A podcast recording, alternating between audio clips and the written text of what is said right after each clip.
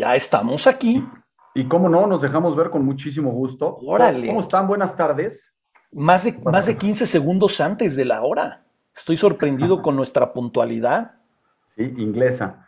Eh, buenas tardes, bienvenidos a esta emisión de Estereotipos, a este subprograma de confianza Estereotipos, en este jueves 19 de agosto del año 2021. Ya me estabas preocupando. Eh, Luis Ernesto González, ¿cómo estás? Buenas tardes. Muy bien, ¿y usted, don Carlos López, cómo se encuentra el día de hoy? Estamos muy bien, muy bien, muy correteados. Estamos usted y quién más está bien.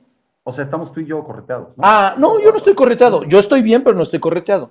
Pero es que me encanta, me encanta esa forma de estamos. plural, sí, el, plural el para hablar de uno mismo me da mucha risa. Te digo que es, lo decía antes de entrar al aire, ¿no? Cuando los atletas les preguntan, oye, ¿cómo va a estar la competencia? No, vamos a tratar de que rompamos nuestro récord. Dices, pues si nada solo, güey, o sea, ¿cómo que? Ligia, no te vayas, por favor. Ligia no va a poder vernos. Ya se va. Dice, "Hola, no a estar, pero les mando ¿Qué y puede ser? los. ¿Qué puede ser más importante que, ah, bueno, Pues no sé, a lo mejor No, no, no, no, sí tiene algo importante que, que hacer a lo mejor Ligia, porque Ligia trabaja en el negocio de mudanzas y a lo mejor le está ayudando a la gente de Afganistán a venirse para acá, lo cual sería un trabajo admirable, porque está horrible, horrible la Hola situación Heidi, ¿cómo de, estás? Sí. este, de, de Afganistán, de verdad, y, lo digo de corazón, sé que no hay gente, bueno, creo que no hay gente que nos esté viendo en Afganistán, pero, pero si sirve de algo, eh, de verdad todo, todo mi respeto, todo mi cariño a la gente que le está pasando de la fregada en Afganistán y híjole, nada más mandar buenas vibras, no, no, no se me ocurre qué más hacer por esta pobre gente que la está pasando de la refregada. Déjame mandar saludos rápidos a Ana Mari García François, José Antonio Hernández, Leti Borboya, Rodrigo Vázquez, Alberto Balbín, Leti Reyes, eh, eh, Juan Carlos Carredano. ¿Cómo están? Muchas gracias por acompañarnos. Ah, mira, eh, Jorge Antonio Hernández Barba, el gran George, te mando un abrazo. Oye, es un gran este, tipo. sí, la- Digo, todo- la toda la gente que nos ve son grandes tipos, pero, pero no había visto que, que nos veía Jorge y hoy que nos está viendo, la verdad me da mucho gusto verlo. Luis Zurita, Jean Paul Hola, González. Cabach, espérate, espérate, voy a hacer un, voy a abrir un, un corchete. Cabach, gracias por estar aquí. Saludos a ti y a tu esposa. Qué bueno que nos acompañan esta tarde. Les va a interesar mucho el tema. Este, Hoy es un oye, tema muy interesante. La verdad es que el tema, de, el tema de Afganistán es una tragedia, es una tragedia humanitaria por el lado que lo veas. Eh, la verdad es que eh, México, por lo que entiendo, estaba escuchando hoy en las noticias, abre una, una ventana para darle asilo, asilo a las personas que así lo pidan. Pero pueden abrir ventanas y puertas, el problema es que puedan salir. No sé, no, el tema es ese. Y ayer vi unas fotos, bueno, no ayer, el lunes me parece que vi unas fotos, la verdad, muy tristes de gente parada, 700 personas en un avión, este, todos uno al lado del otro, que yo ¿En no sé serio? cómo pudo, de verdad. Después, del- 700 al- personas. después de que no estemos de que estemos al aire, No, vamos pero- a hablar tú y yo, seriamente. No, pero no sé. Seriamente, sé qué- Ya, ya entendí lo que querías decir, pero no fue con ese fin. Mm. Este, una tragedia, la verdad, gente en los Oh. trenes de aterrizaje de los aviones cayendo. No, una tragedia. Lo, voy a apuntar, ¿eh? Para que no se me olvide tu, tu salvajada. Eh, No tienes perdón, no Ana tienes perdón. González García, ¿cómo están? Mira, nos estaba viendo un Este- tal Carlos Va. ¿Quién es ese Carlos Bárcena? No sé quién sea. No sé, pues es Sí, un cuate ¿cómo ahí. estás? Bienvenido. Un- Es un cuate que se dedica a la morralla. Es, es un morrallero. Morrallero. Saludos hasta Winnipeg.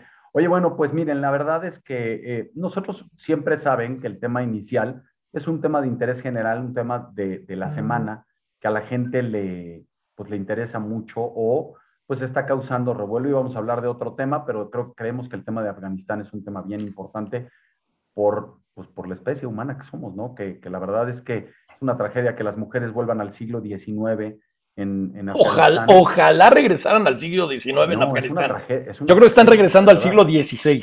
O sea, no, es horrible, No. es horrible. Este, por cierto, Ana, eh, digo, Carlos, te mando un saludo, nuestra estereoproductora. Eh, te lo, nosotros extendemos su saludo con mucho cariño, no nos sentimos obligados bajo ninguna circunstancia, no nos golpean ni nada parecido, ¿no? O sea, justamente lo que estamos viviendo Chochos y yo en el programa, al revés, es lo que están viviendo en Afganistán, ¿no? Oye, no, pero por Este, cierto, saludos sí. a Ana Luisa, que es nuestra productora, que está atrás de bambalinas, este, pues mandándonos instrucciones y, y dándonos todo, todo, Yo- todo el seguir de este, de este programa. Yo lo único para, para cerrar el tema de, de Afganistán, que tristemente creo que no se cierra ahorita, sino que va a haber mucho que hablar con él, eh, la demostración de que la raza humana no escarmienta. Eh, la gente no aprendió que no se debían de meter en Afganistán cuando en el siglo XVIII y XIX estaba por ahí haciendo sus, sus cosas el imperio británico. Después los rusos también trataron de hacer lo suyo en la década de los 70s y los 80s y no entendieron que hay quien manda son los talibanes. Esta vez lo trataron de hacer eh, nuestros vecinos del norte este, y tampoco pudieron, pudieron solucionar el problema. Y bueno, ahora tristemente viene, viene a repetirse esta situación. Pero hacemos. Dice, Erika dice: vuelvan a invitar a Sun va a ser un gran tema. Sun algún día con el tema de Afganistán a ver, eh, bueno. A, a lo podríamos tener luego, luego, qué bueno que lo dicen. El problema es que ahorita está dando cursos, cursos, cursos y, aparte está con la presentación de su libro, que por favor cómprenlo, el del regreso de Quetzalcoatl, porque si no, créanme que lo tendríamos de invitado, pero algo vamos a hacer al respecto. Eh, vamos a hablar, vamos a cambiar algo más agradable, ¿no? Vamos a hablar de la pandemia. de, datos, de datos sencillos de la pandemia. Cosas tranquilas. Tío, suelta tus gráficas, por favor. voy, a, voy a mm, presentarles el, tema, eh, vamos a entrar a hablar de la pandemia, pero para hablar de la pandemia, esta vez sí creo que es importante em, que tengamos información eh, gráfica, duros, datos duros, que podamos ver y que el resto del programa que vamos a estar hablando de la pandemia, podamos estar precisamente eh, hablando de, con datos fidedignos. los datos los tenemos de la Universidad Johns Hopkins, esta universidad le ha venido dando un seguimiento puntual a la pandemia desde el principio y recibe información, sí, de manera diaria, y recibe información de todos los gobiernos del mundo.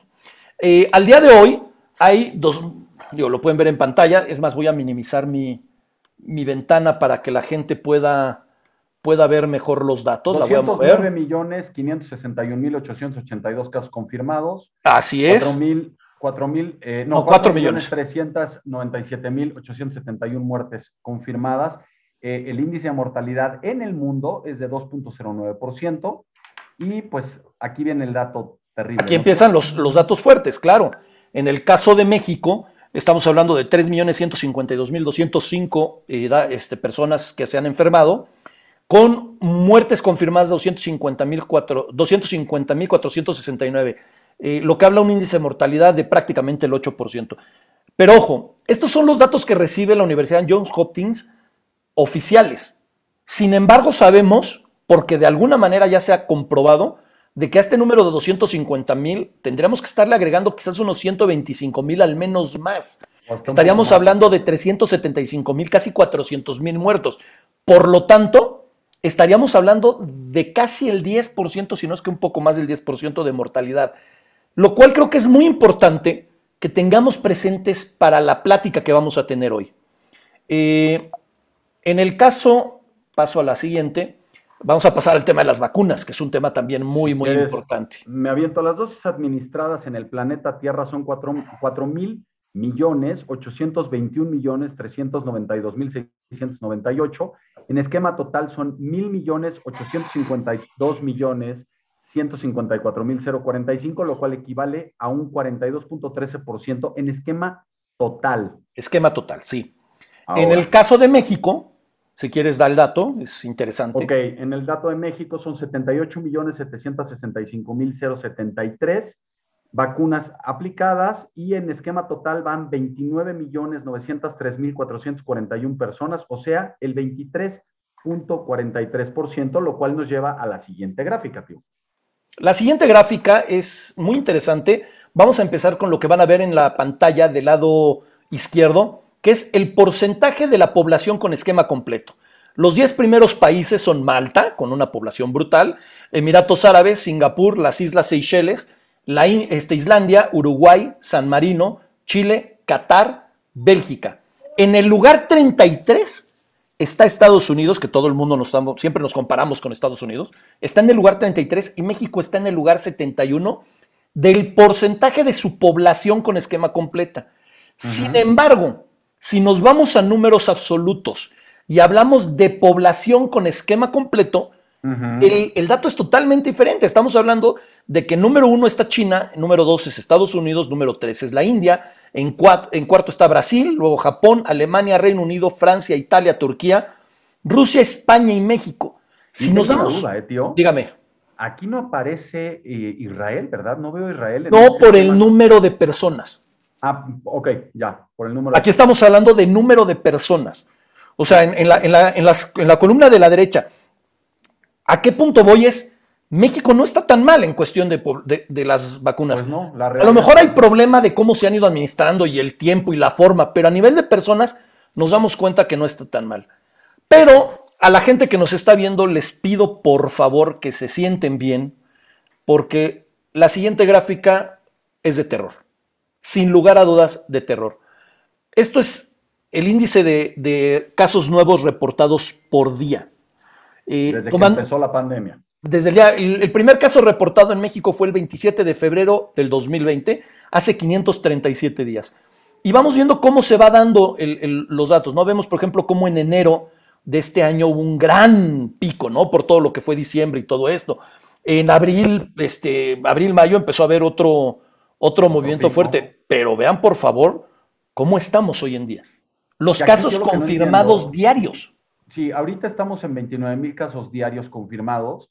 Eh, aquí lo interesante es que eh, le llamamos la tercera ola esta, la que estamos viviendo en este momento, que, en, que prácticamente sería la cuarta ola, si no bien, por, o sea, si entiendo bien, porque en julio del 2020 venía el primer, digamos, pico, que es el más chaparrito de todos. Lo que Luego es que en enero. Realmente la, la, la, primera ola terminó, digamos, con el 2020, ¿no? O sea. Exacto.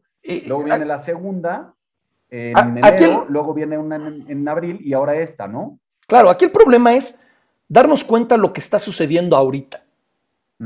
O sea, este, este incremento No, es, brutal. es brutal. Esto es brutal. es brutal. Eh, Sí, sí, por donde lo veas, ¿eh? por donde lo veas, Y totalmente. Que sean niños, ancianos, no importa, o sea, son seres humanos, no importa su edad. Por Es- supuesto. Es un, es un número de contagios altísimo. A ver, mira, por ejemplo, estamos hablando que son 20 mil casos. Si a los 20 mil casos calculas que el 8% va, va a morir, porque más o menos ese es el índice de mortalidad que hay en México, estamos hablando de cualquier cantidad de gente que está todavía con probabilidades de morir. Y todavía el domingo pasado, el sábado pasado, organizaron el PG Palusa ahí en el Zócalo para celebrar los 500 años de la, de la este, resistencia. Pero bueno, Pero el problema, ojo, bueno, antes que nada, aquí es donde ahora sí, creo que es el momento de iniciar el momento el, de debatir. el, el- el momento de debatir, pero nada más voy a hacer un- una, una, eh, apreciación del, del PG Palusa, como dices. Eh, muy mal haber hecho el evento, pero la gente no fue obligada. Ah, no, claro que no. Ojo, eso es, eso es bien no, importante. está- no, por eso, o sea, estamos mal todos. O sea, no. A ver, no es culpa solamente del gobierno, hay una corresponsabilidad social, hay una corresponsabilidad de todo mundo. No Pero es- el tema- No es culpa nada más de una, de una parte. ¿eh? Estoy Es totalmente. culpa de todos. Aquí el tema importante es precisamente hablar, tomando en cuenta los datos que acabamos de ver, de las escuelas. Ok. Es el tema de hoy. Y para eso está con nosotros, eh, una vez más, regresa Estereotipos, eh, representante del movimiento Abre mi escuela, está con nosotros Gonis Borboya. Que Ahí viene, ahí Tony se viene. está comiendo ahí un taco, no. Creo que unas enchiladas suizas. Este, entonces el queso ya ves. Gonis a la una. Gonis Ahí a las está. dos. Gonis. Hola, Gonis. Pensé ¿Cómo que estabas están? echándote unas tlayudas. Muy bien, gracias. Bienvenida a Estereotipos una vez más. Muchísimas Este, gracias. Nos da muchísimo gusto tenerte de vuelta en el programa. La verdad es que han sido meses en donde habíamos intentado volver a tener un programa eh, eh, con respecto al tema de las, de las clases presenciales, pero justamente se da ahora que estamos exactamente a dos semanas de que los niños arranquen el, el, eh, el, pues, el calendario de la SEP, ¿no? Bienvenida. Así es. Pues muchas gracias, encantada, con un poco de miedo, pero contenta de estar aquí. Miedo, No, ¿por ¿por qué? Te prometemos que Chocho se va a portar bien. a ti no te no, no me tiene miedo a mí, te tiene miedo a ti, tío. ¿A Moa? No sé por qué, la verdad, pero sí. no sé por qué en esta ocasión sí. Pues mira, Gonis, la verdad es que es un tema que tiene muy preocupados a todos los que somos papás de niños eh, que están en edad escolar, no importa su edad, no importa si son niños eh, de preescolar, de primaria, de secundaria, eh, incluso hasta universidad, ¿no? ¿Por qué? Pues porque la variante Delta nos está pegando durísimo, está afectando a niños muy pequeños, eh, las, las unidades de terapia intensiva están llenas, los hospitales están llenos, pero queremos empezar contigo para preguntarte qué pasó del día de febrero en donde nosotros platicamos contigo y con Tamara al día de hoy. ¿Qué ha pasado en estos, en estos meses eh, con ustedes? Cuéntanos un poco, por favor. Pues bueno, nosotros hemos seguido repitiendo lo que venimos diciendo desde noviembre, porque con ustedes estuvimos en febrero, pero desde noviembre empezamos nuestra, nuestra, nuestro caminar hacia la conciencia de que la educación es esencial y que todos debemos de trabajar para hacerla esencial. Desde entonces hemos tenido la adhesión de muchos más estados y hemos logrado algunas cosas, en, incluso, por ejemplo, la apertura de las escuelas. No, es que nosotros lo hayamos logrado, pero que se ha movido en, en torno a la educación. Se hizo el ensayo de la apertura en junio, en contra del cual estaba muchísima gente y mucha gente muy asustada que no lo quería hacer. Em, y, salió el presidente a dar su desafortunado anuncio de llueve, trueno, relampaguee, se abren las escuelas, ¿no? El movimiento que yo represento se llama Abre mi escuela. Yo estoy a favor de que se abran las escuelas, pero las escuelas no se pueden abrir, llueve, trueno, relampaguee. Las escuelas se tienen que abrir porque hay protocolos, una comunidad comprometida, eh, eh, o sea, porque se dieron las condiciones, porque se trabajó para lograrlo. Vino a dar el anuncio y que conste que no, o sea, Abre mi escuela no es político. Nosotros antes estábamos, o sea, ahora estamos en el mismo canal que el, que el presidente, ¿no?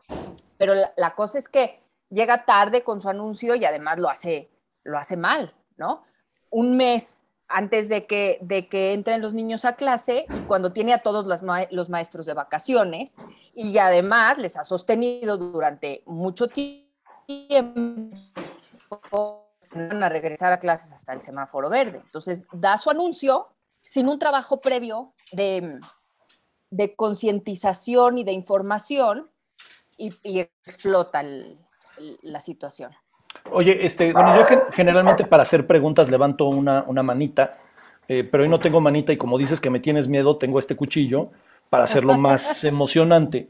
Este, no, por favor, tío. Pero no estoy amenazando a Gonis, o sea, si, estuviera siendo así, sí, pero nada más es como de pélenme, ¿no?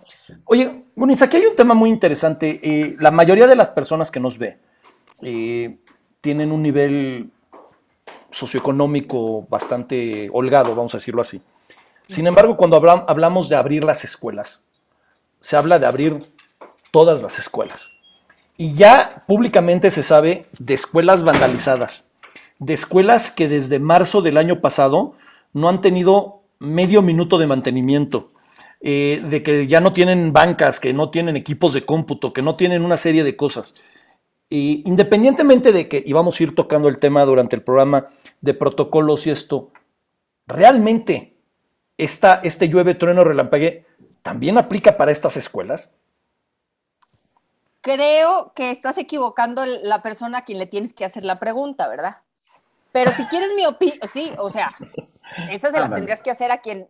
Yo, por ejemplo, no doy crédito que en nuestras escuelas se hayan vandalizado. Y eso tiene un origen que es parte de lo que está haciendo el problema del regreso a clases tan notorio. No nos importan nuestras escuelas. A los mexicanos no nos importan nuestras escuelas. No nos importa la educación y lo decían ustedes ahorita antes de entrar. No es el gobierno, somos todos los padres de familia, los maestros, los directores y el gobierno. La, muestra clarísima de que para nosotros, aunque de dientes para afuera digamos que la educación es esencial, la realidad es que no. Nuestras escuelas tienen un año, siete meses abandonadas, lo que ha permitido que las vandalicen. Y los mexicanos seguimos preguntándonos si hay que regresar a las escuelas o no. Estaba, escuchando el caso de muchas escuelas públicas, pero ¿qué crees? También algunas privadas, en donde no tienen agua para los baños. Evidentemente, el agua pues, es para lavarse las manos, para que los niños se laven las manos. Y eh, estaba escuchando que tanto en la SED como en, en los, pues, deben de ser escuelas privadas eh, con ciertas limitantes, les estaban dando tres litros de gel y un litro de cloro. Eso era todo lo que les daba. Evidentemente así no puede empezar una escuela. No ¿cómo? O sea, si, si están pidiendo protocolos mucho más avanzados como el de una, un salón ventilado, eh, bueno, ya ni se diga lavarse las manos cada X minutos, que el recreo esté eh, con ciertas circunstancias, es muy difícil que así puedan arrancar. Yo estoy de acuerdo con ello, pero, pero aquí lo importante es que llueve, trueno, relampagué, dentro de dos lunes van a arrancar. No es cierto, chochos. ¿No? es cierto. ¿Por qué no? Porque no, porque no es posible. O sea, para que, para que arranque necesita que los papás quieran mandar a sus hijos y necesitan que los maestros vayan a ir a dar las clases. Se me hace que el tío nos está amenazando. no, ya le puse funda, ya le puse funda para que no te sientas mal. Muy bien. Este, yo honestamente no creo que vayan a regresar llueve, trueno, relampaguee. Ok. Lo cual es triste, ¿eh? O sea, no, a ver, me quiero hacer entender. Yo creo que no hay pretexto para seguir teniendo nuestras escuelas cerradas. Yo me pregunto, ¿por qué hay escuelas sin agua? Antes de la pandemia. Antes de la pandemia habían enfermedades gastrointestinales, había un montón de cosas para las que era importante tener agua. ¿Por qué hay escuelas sin agua en México? ¿No? Mira, yo, Entonces, yo estoy de acuerdo contigo. O sea, sin lugar a dudas es un problema que no es de ahora, se, se acentuó con, con, la pandemia. Pero vamos, vamos a ubicarnos en la realidad en la que estamos. Ya están vandalizadas, no tienen todas este tipo de, de cuestiones de infraestructura. Eh, yo no estoy tan seguro en, en, en, tu no de no regresar, o sea, eh, desgraciadamente van a regresar muchas que no deberían de regresar, lo creo yo. la pregunta es, Tú, tú tienes una escuela y tú has recibido información de la Secretaría de Educación Pública. Eh, y probablemente, y es la pregunta a la que quiero llegar, es a lo mejor la, Secretaría de Educación Pública te dice cuatro protocolos, por ejemplo, y a lo mejor tú en tu escuela vas a implementar diez, por decir algo, o sea, los cuatro que te pide la SEP y seis más tú. Pero para que todos sepamos, digamos, por lo menos cuál es esa base, qué está pidiendo la SEP o qué está imponiendo la SEP como protocolos. Ahí te va. En realidad, con lo que sabemos ahora, no es tan difícil echar a andar una escuela. Eh, obviamente el agua pues, es indispensable no solo para el COVID, es indispensable para todo. Pero incluso sin agua, en, situaciones así como, se abrían antes sin agua, en COVID puedes abrirla sin agua si tienen suficiente gel, ¿no? o sea, buscando, como dices tú, lo que sí hay, no, no el ideal. Pero bueno, ¿qué nos pide la CEP? La, SEP, a, veces ya se me revuelve entre lo que me pide la SEP y lo que nosotros ya instituimos. Pide con poco énfasis para mi gusto una buena ventilación. Pide el uso de cubrebocas para mi gusto. Igual el énfasis que hacen el uso de cubrebocas es, es pobre porque debería de estar diciendo que cubrebocas, que tienen que sellar bien, que tienen que usarlos bien y esta serie de cosas, pero bueno, el uso de cubrebocas Em, la sana distancia. Mm, que es difícil, ¿no? Ese es un tema eh, difícil con niños pequeños, ¿no? Eh, es que, ¿qué crees?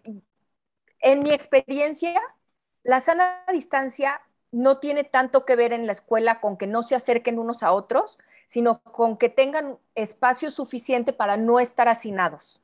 ¿no? Ah, okay. Entonces, sí se pueden acercar unos a otros. Los niños sobre todo, por ejemplo, en la edad en la que es difícil mantener la sana distancia, no se sientan a tener una conversación por media hora. ¿sí? Se acercan, intercambian un material o lo que sea y se vuelven a separar. O corren en el patio a, 50 centímetros de distancia. Y, y, para que se dé el contagio, sobre todo si todos usan su cubrebocas y lo usan bien, ese, ese no es tiempo suficiente para que se dé el contagio. ¿Sí me explicó? en un espacio en donde hay suficiente ventilación y que no están todo el tiempo pegados unos a otros. Entonces, la sana distancia es un tema. En escuelas públicas es un tema, pero tendemos a generalizar el tema de todas las escuelas públicas están sin agua, vandalizadas, eh, eh, eh, con grupos grandes, y no es la realidad. Hay escuelas públicas que son rurales, que tienen espacios, que tienen este, áreas techadas muy buenas al aire libre, y aquí tan solo las 21 escuelas que les comenté aquella vez municipales eh, funcionan de maravilla y después ayudamos a abrir las del DIF municipal, que son escuelas con unas necesidades brutales, y lo que tienes que hacer es sentarte a pensar y hacer la planeación y que tu comunidad comprenda que no va a ser la educación a la que estábamos acostumbrados, ¿sí? O sea, todos quieren que todos los niños vayan todos los días las cinco horas que estaban acostumbrados. Pues no, eso no va a ser. Entonces, ¿qué sí puede ser? perdón, antes del, sí que puede ser, Gonis, ustedes ya hicieron una experimentación. Muchas escuelas ya tuvieron mucha, mucha experimentación. Mucha me refiero a ya tuvieron, o sea, no, no la ideal, pero ya hubo algo. Mi primera pregunta es, ¿cómo notaron a los niños en el regreso? O sea, de un niño que tú conocías quizás antes de la pandemia al niño después de la pandemia, psíquicamente, o sea, psíquicamente, psicoemocionalmente, ¿cómo están regresando los niños a la escuela? Porque creo que ese también es un tema muy importante que va de la mano con el abrir la escuela. O sea, evidentemente la parte de la higiene de la que estamos hablando es importante, pero estamos hablando de seres humanos que han tenido una afectación psicoemocional importante. ¿Cómo, cómo, es, cómo regresaron esos niños a la escuela? Mira, em, hay de todo, pero tenemos anécdotas eh, lindísimas y tremendas, ¿no? Tenemos los dibujos, por ejemplo, que les pedimos que hicieran a su regreso el primer día y los dibujos que les pedimos una semana después.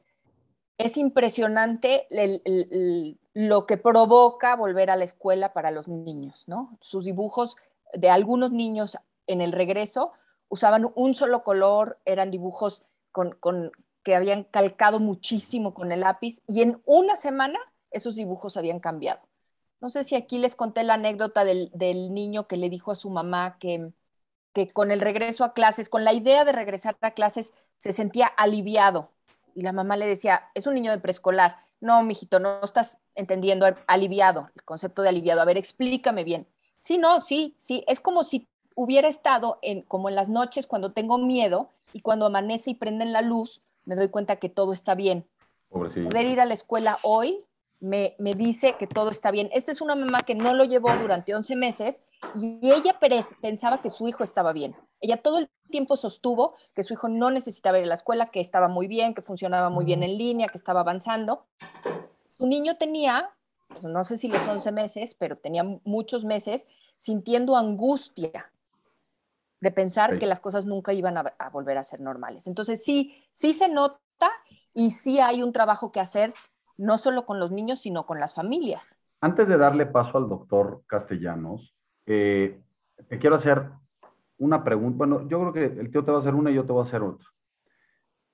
Eh, ¿Qué tuvo más peso para que el gobierno o la sociedad o como quien quieras que, que, lo haya, que lo haya empezado a pensar, empuja el que se abran las escuelas. Es la economía, es lo emocional, son los niños, son los papás. O sea, ¿qué, en tu opinión, ¿qué es lo que hoy le entra de urgencia al gobierno por decir tenemos que abrir las escuelas?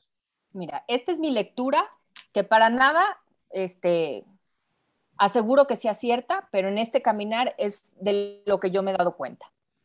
La información de que las escuelas tienen que abrir está ahí desde que yo hablé con ustedes. Es, más, está ahí desde antes. Desde antes. Desde antes. Yo la descubrí más o menos cuando hablé con ustedes, pero está ahí desde antes.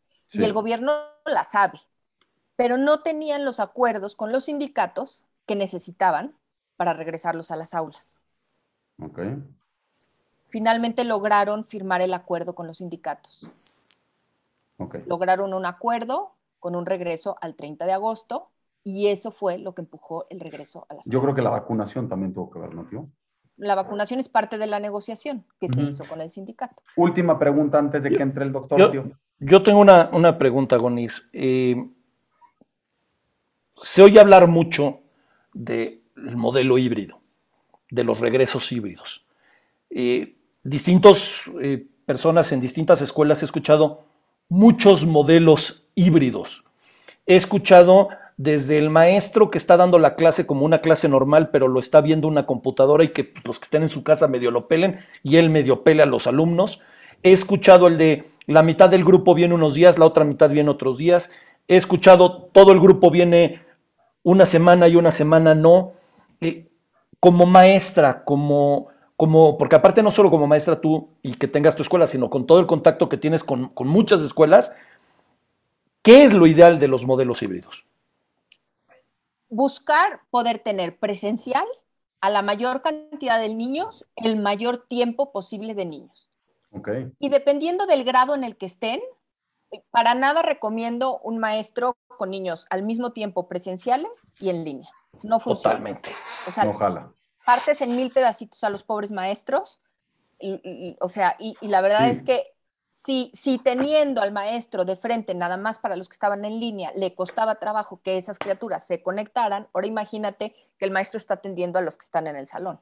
Y lo acabas tronando a corto plazo, ¿no? O sea, en- a lo mejor en un mes el hombre o la mujer que estén dando clases ya no van a poder. O sea, se Ya. van a, se van a desgastar muy frustración. rápido. La, frustra- la frustración es tremenda porque no, no lo logran, ¿no? Ok. Entonces, tener la mayor cantidad de niños el mayor tiempo posible presencial. Y luego, dependiendo de la edad que tengan, eh, el resto de la formación se da o por proyectos o... a- de- y también, tío, todo depende de las posibilidades, ¿no? De, de cada escuela. Yo pensaría en, en un ideal, hay que tener maestros que atiendan los días que no están en línea, que no están presencial los, los niños y que les estén, a- no sé, que se les den proyectos y los atiendan en línea con sus dudas. Tío, voy a hacer una pregunta de Dulce Adriana Cacelis. Hola Dulce, ¿cómo estás? Gracias por ver estereotipos. Dice, así es, anímicamente nuestros hijos son los más afectados por la pandemia, pero durante tantos meses las escuelas no han hecho nada. Ni siquiera hasta este momento nuestros hijos menores de 18 años tienen vacuna. ¿Cómo lo van a solucionar ahora en menos de un mes que quieren que eh, se regrese a clase presencial? Pues es un tema, sí, es Pero un tema entre para- político, gobierno. Y para mí, chochos, el, el, el glitch del- de su frase está en cómo lo van a resolver. Lo dije entonces y lo digo ahora. No Sí. lo van a resolver, lo vamos a resolver. Los Sí. mexicanos tenemos que entender, tenemos que entrar al quite todos, si no, no lo vamos a resolver. Los, las- los maestros, los directores solos no pueden, las autoridades solas no pueden, los padres de familia no pueden. Si no nos tomamos de la mano, autoridades, directores, maestros y padres de familia, todos. Con el, ahorita va a entrar con nosotros el doctor Castellanos, eh, que aparte nos va, nos va a ilustrar muchos aspectos eh, de, de la parte médica. Acabas de decir algo que creo que es importantísimo. No podemos seguir diciendo ellos tienen que hacer, ¿no? O sea, aquí creo que lo, lo importante es la segunda, la, la- la primera persona del plural, ¿no? Es el nosotros. Todos lo tenemos que hacer. Eh, pero me hicieron una pregunta muy buena, este, que quiero compartir. Me la hizo nuestro amigo La Rata. Este, me dice, oye, una pariente de él tiene dos hijos pequeños que dice que no los va a mandar a la escuela hasta que los pueda vacunar, ¿no? O sea, estos niños no van a la escuela hasta que los pueden micar casi casi a los niños, ¿no?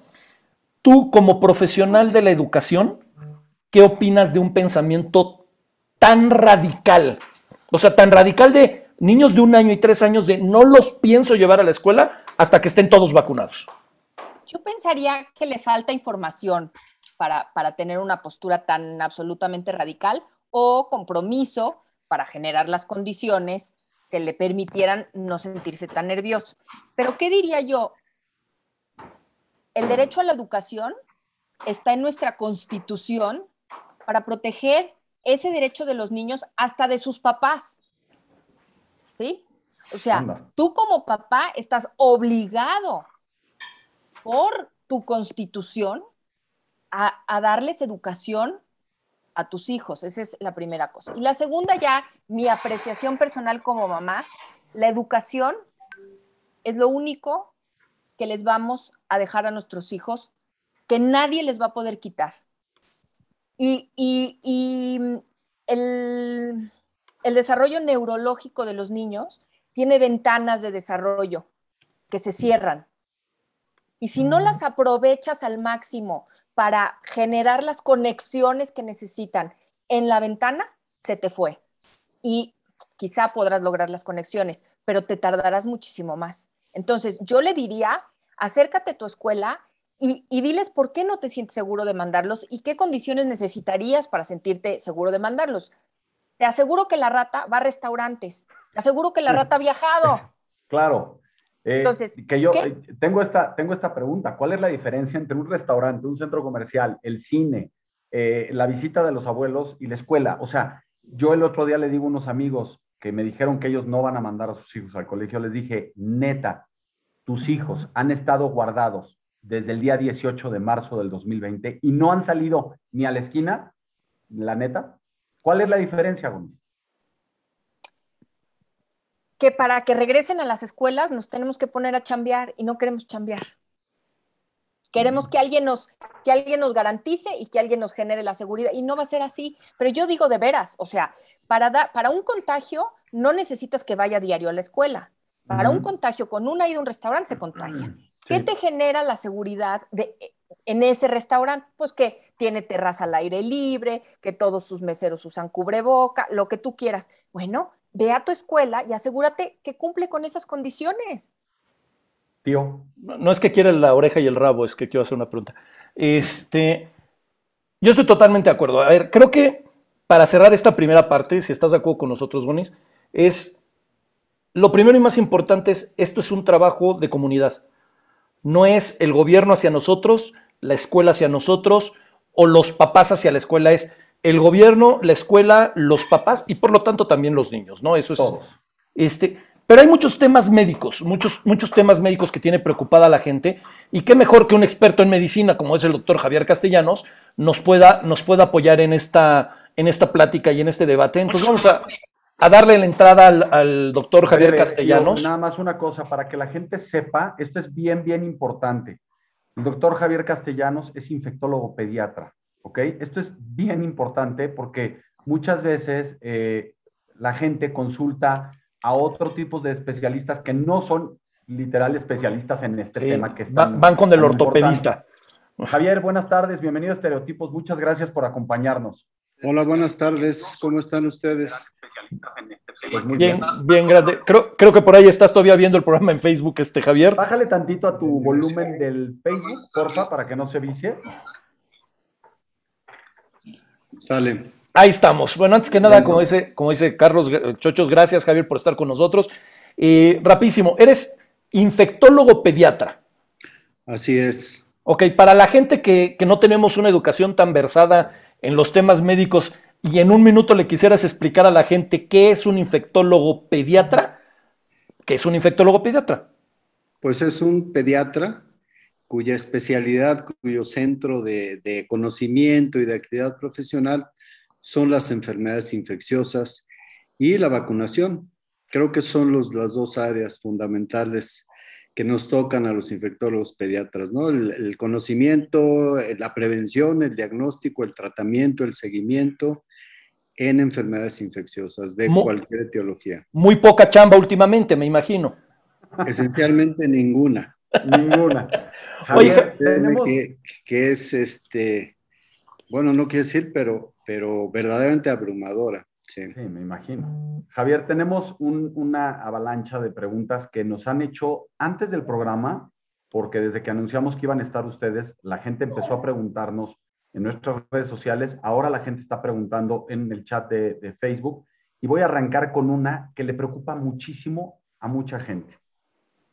¿Cuáles son las secuelas a largo plazo y la diferencia de afectación entre en los diferentes órganos en los niños que tienen a los, que, a los cuales les da COVID?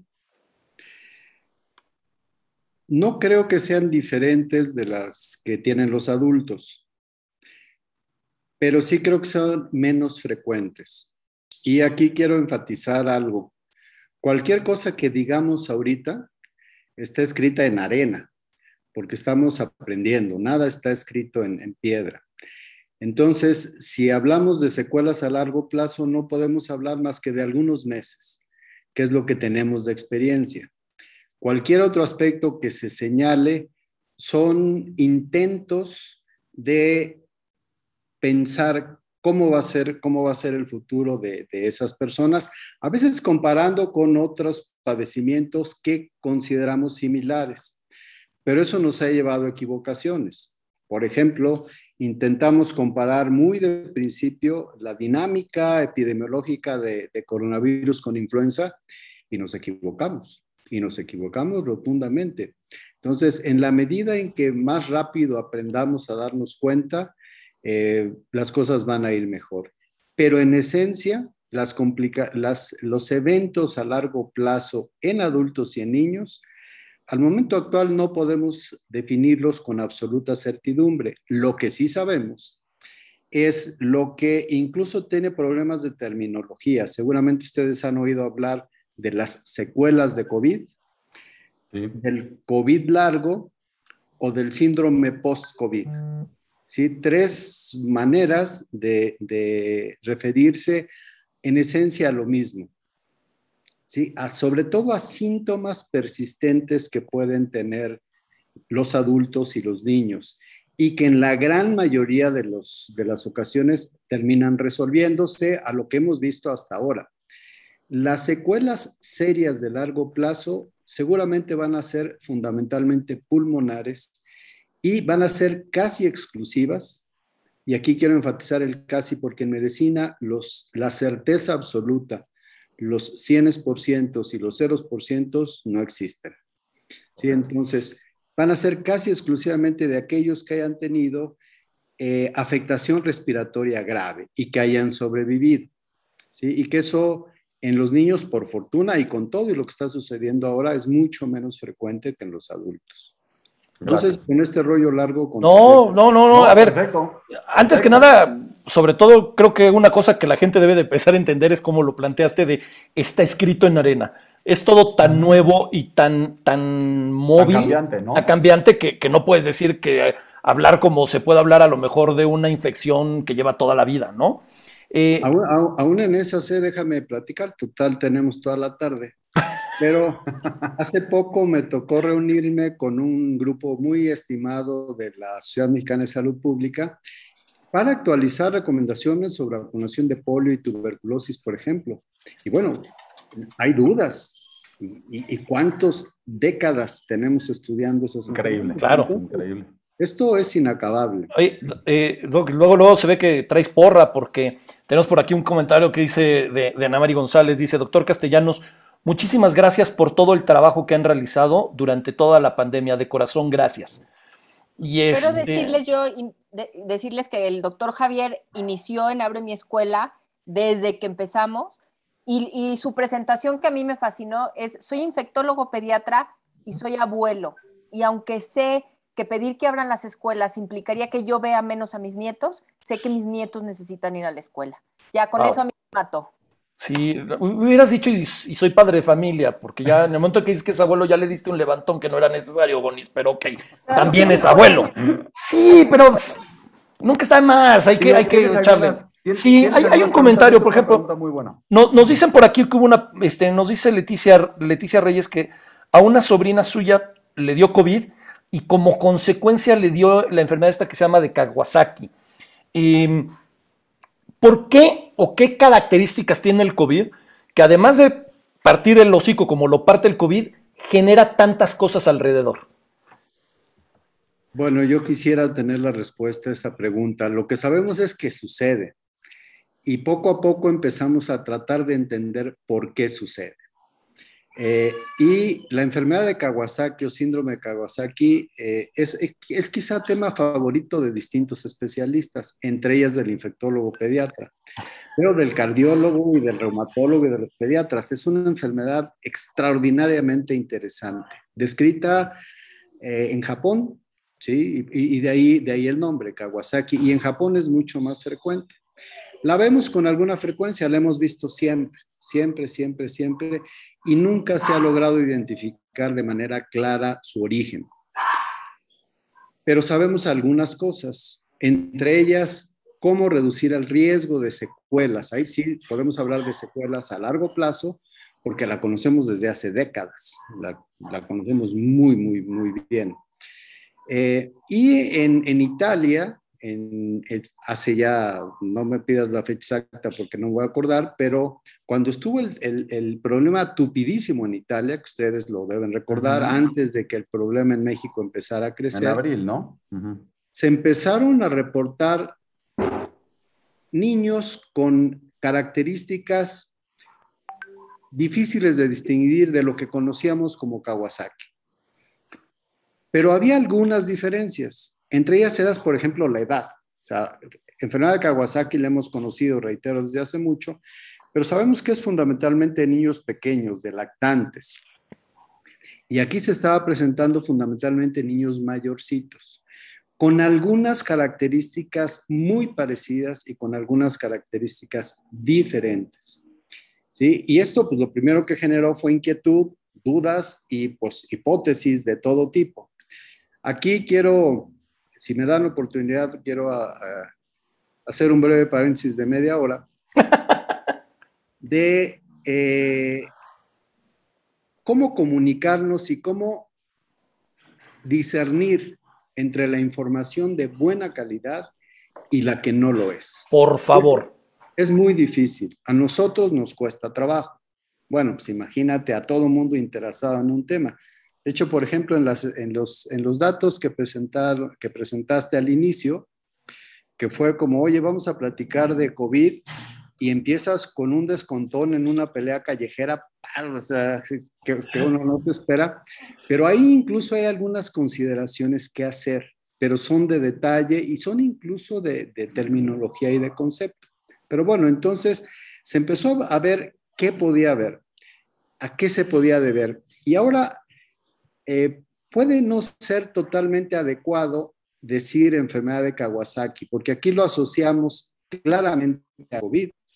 Y la enfermedad de Kawasaki no sabemos cuál es el origen, pero sí hay una, hay una serie de elementos para pensar que es, algo que se presenta como consecuencia de alguna o de algunos procesos infecciosos. Y Kawasaki pudiera terminar, perdón, y, y COVID pudiera terminar siendo una enfermedad más que desencadena este tipo de, problemas.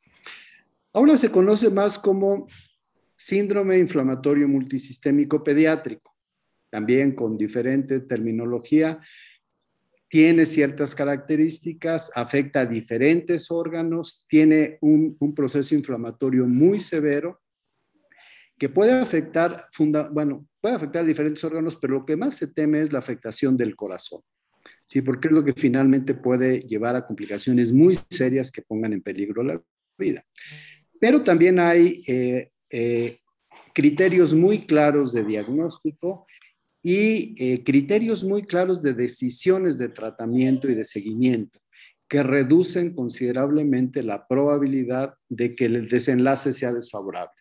Entonces, se ha aprendido bastante también en el sentido, sucede, si alguien dice, yo tuve una sobrina, pues sí, a mí me, antes de, antes de, ¿qué será? ¿Cuántos niños con Kawasaki habré visto a lo largo de mi, de, más de 20 años de profesión, pues cuando estaba en el, en el IMSS eran unos 20 o 30 por año. En la consulta privada, pues son muchos menos, pero veré unos 4 o 5 por año de enfermedad de Kawasaki. Entonces he visto algunos cientos. Y eso te da cierto bagaje para, para, para, algunas tomas de decisiones. Y sí quiero ser muy claro, si se asocia como a otras muchas enfermedades infecciosas, ha estado siempre con nosotros, COVID ha sido un estímulo más, en la medida en que COVID es muy frecuente, pues esto también lo es, pero tenemos elementos de criterios claros de diagnóstico, de atención y de seguimiento muy útiles. Doctor Sonia López, a quien le agradecemos que nos esté viendo, dice, excelente invitado, el doctor Javier Castellanos salvó mi vida y la de mi familia, estoy muy agradecida con él. Entonces, esos son los, los, los invitados que nos gustan, que, que, pues, que reciban estas felicitaciones, la verdad nos gusta mucho. Bueno, Ahí le va, dígame. No, no, es que yo creo que, que se curaron solos, ¿eh? COVID es, es, es, finalmente COVID se les va muy bien si, no, si es la persona que creo Sonia López, la identifico por una cantante de hace mucho tiempo. este, y sí le pegó duro a, su familia. Oiga, Doc, y... chochos, chochos. No, es que iba a hacer una pregunta que ya están haciendo las personas en vivo y la teníamos ya preparada. Ok, ¿por qué no se han podido aprobar otras vacunas para niños más que Pfizer? ¿Cuál es su opinión sobre el ANR? Me das en, mi, en, mi, tema favorito y a ver, si puedo, a ver si puedo ser breve, ese va a ser el problema. Eh, todas las vacunas tienen un proceso de aprobación muy riguroso. Y aquí quiero aprovechar para dos cosas. Primero, de los productos de utilización en el ser humano mejor regulados, más seguros y de mayor beneficio, no tengan duda. Se los digo con total convicción y incluyo a mis nietos, mis hijos, mis pacientes, mis sobrinos y todo el mundo. Son las vacunas. Y tienen un proceso de, de, de, de producción, de evaluación y de aprobación verdaderamente muy riguroso, muy, muy, muy, muy riguroso. Eh, saben, pasan por diferentes fases, toman mucho tiempo, mucho tiempo entre otras cosas porque los tiempos de seguimiento de las personas son muy largos, entonces terminan siendo años, pero en el caso de, de COVID esto no podía ser y creo que fue una, una muy buena decisión que así no fuera. Las vacunas, todas, actualmente tienen lo que se llama aprobación de uso de emergencia. Es decir, en circunstancias normales, sin pandemia, ninguna estuviera aprobada. Pero no porque no hayan cumplido los criterios de calidad, sino porque se hubiera requerido tiempo para ver la duración del efecto protector, para ver la posibilidad de efectos de mediano o de largo plazo, habría, tenido todavía un tiempo y por eso es la aprobación de emergencia. Si no se hubiera dado, por ejemplo, ahorita en México, si no se hubieran vacunado las decenas de millones de personas que ya se vacunaron, ahorita estaríamos muchísimo peor de lo que estuvimos en noviembre, diciembre, enero, pero mucho, mucho peor. Y no es así. Dentro de las gráficas que presentaron se había un incremento notable en el número de casos, el número total de casos, que puede tener distintas lecturas, pero lo que no estamos viendo es la carga hospitalaria tan grande, no la estamos viendo todavía y yo espero que no ocurra, que vimos en diciembre, enero y febrero, marzo, en que la reconversión hospitalaria de mayor magnitud, ¿dónde fue? Yo les pregunto a ustedes, fue en la casa de los enfermos. O sea, el lugar donde había más personas con oxígeno eran, eran los domicilios particulares, no tengan duda. por mucho, por mucho. No había manera de conseguir concentradores, oxígeno, medicamentos. Era, fue verdaderamente caótico, difícil, angustiante, fue demasiado sufrimiento.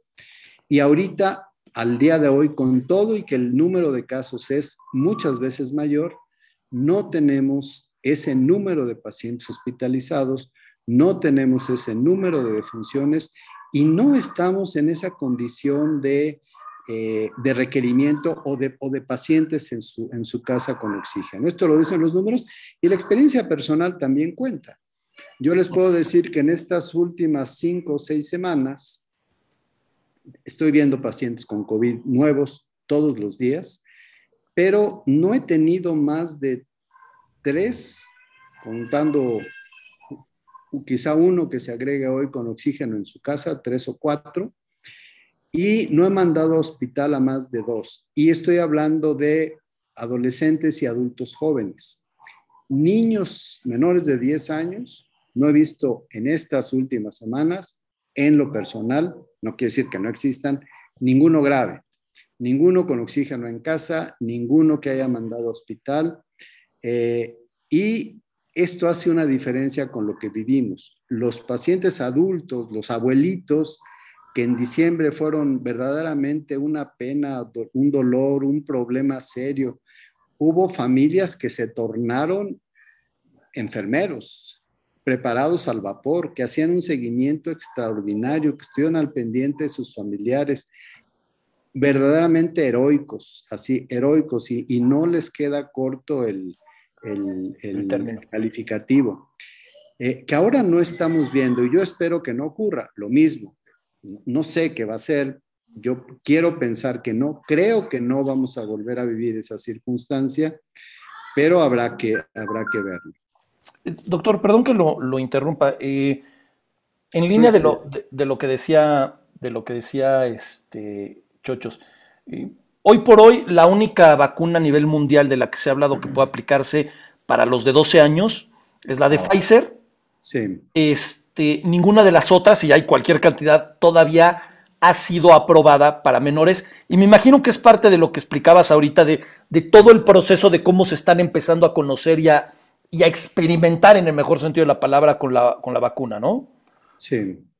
Sí, los niños siempre han ido atrás en, todo, por razones perfectamente entendibles. O sea, si hay un fármaco nuevo, a menos que sea una enfermedad eminentemente pediátrica, pero es una, si es una enfermedad general, primero se evalúa en adultos, o sea, por, diferentes razones. Y las vacunas en general no son la excepción. Y digo en general porque sí hay vacunas que se han, que se han eh, evaluado de entrada en niños, como por ejemplo la vacuna rotavirus. No, no, se va a vacunar a los adultos porque ahí no es un problema, es un problema en los niños. Pero si hablamos de dengue, si hablamos de, de, de, cualquier, de neumococo, primeros han sido evaluados los, los adultos influenza, casi lo que ustedes quieran. Gonis. y no puede, no puede tener que ver también con que los niños no están considerados dentro del grupo de riesgo por COVID? Sí, quizás sea un factor que pudiera considerarse, pero aún, aún en, cualquier otro, en cualquier otra circunstancia, los niños se hubieran ido después en la evaluación. Eso es así, incluso por razones éticas.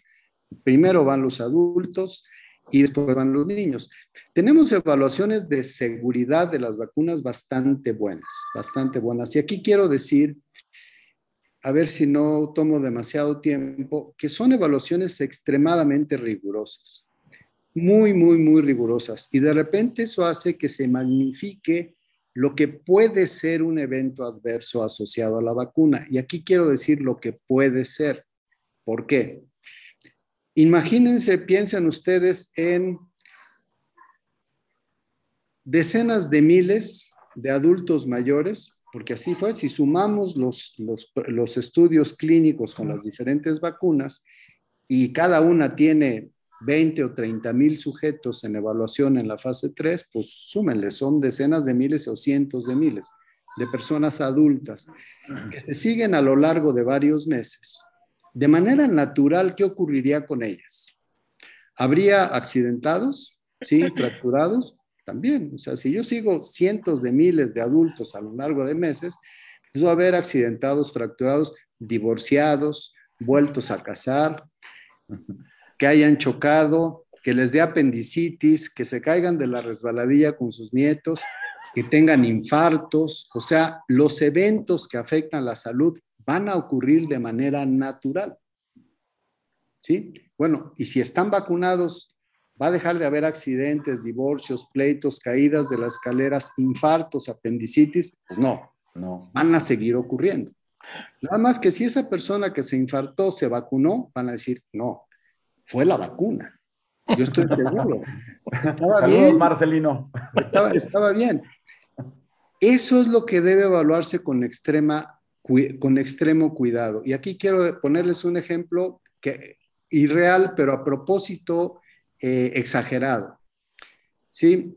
Yo vacuno a niños eh, porque estoy en un estudio de fase 3 de vacuna de COVID. Estoy inventando, ¿eh? no, no ocurre, pero puede ser. Me ha tocado participar en estudios de fase 3 de algunos, de algunos productos. Y resulta que el niño se vacunó hace 15 días y me habla la mamá porque andaba en el parque, se subió una resbaladilla, su hermanito iba detrás, lo empujó, se cayó y se fracturó el codo y terminó en el hospital. ¿Es un evento adverso de la vacuna?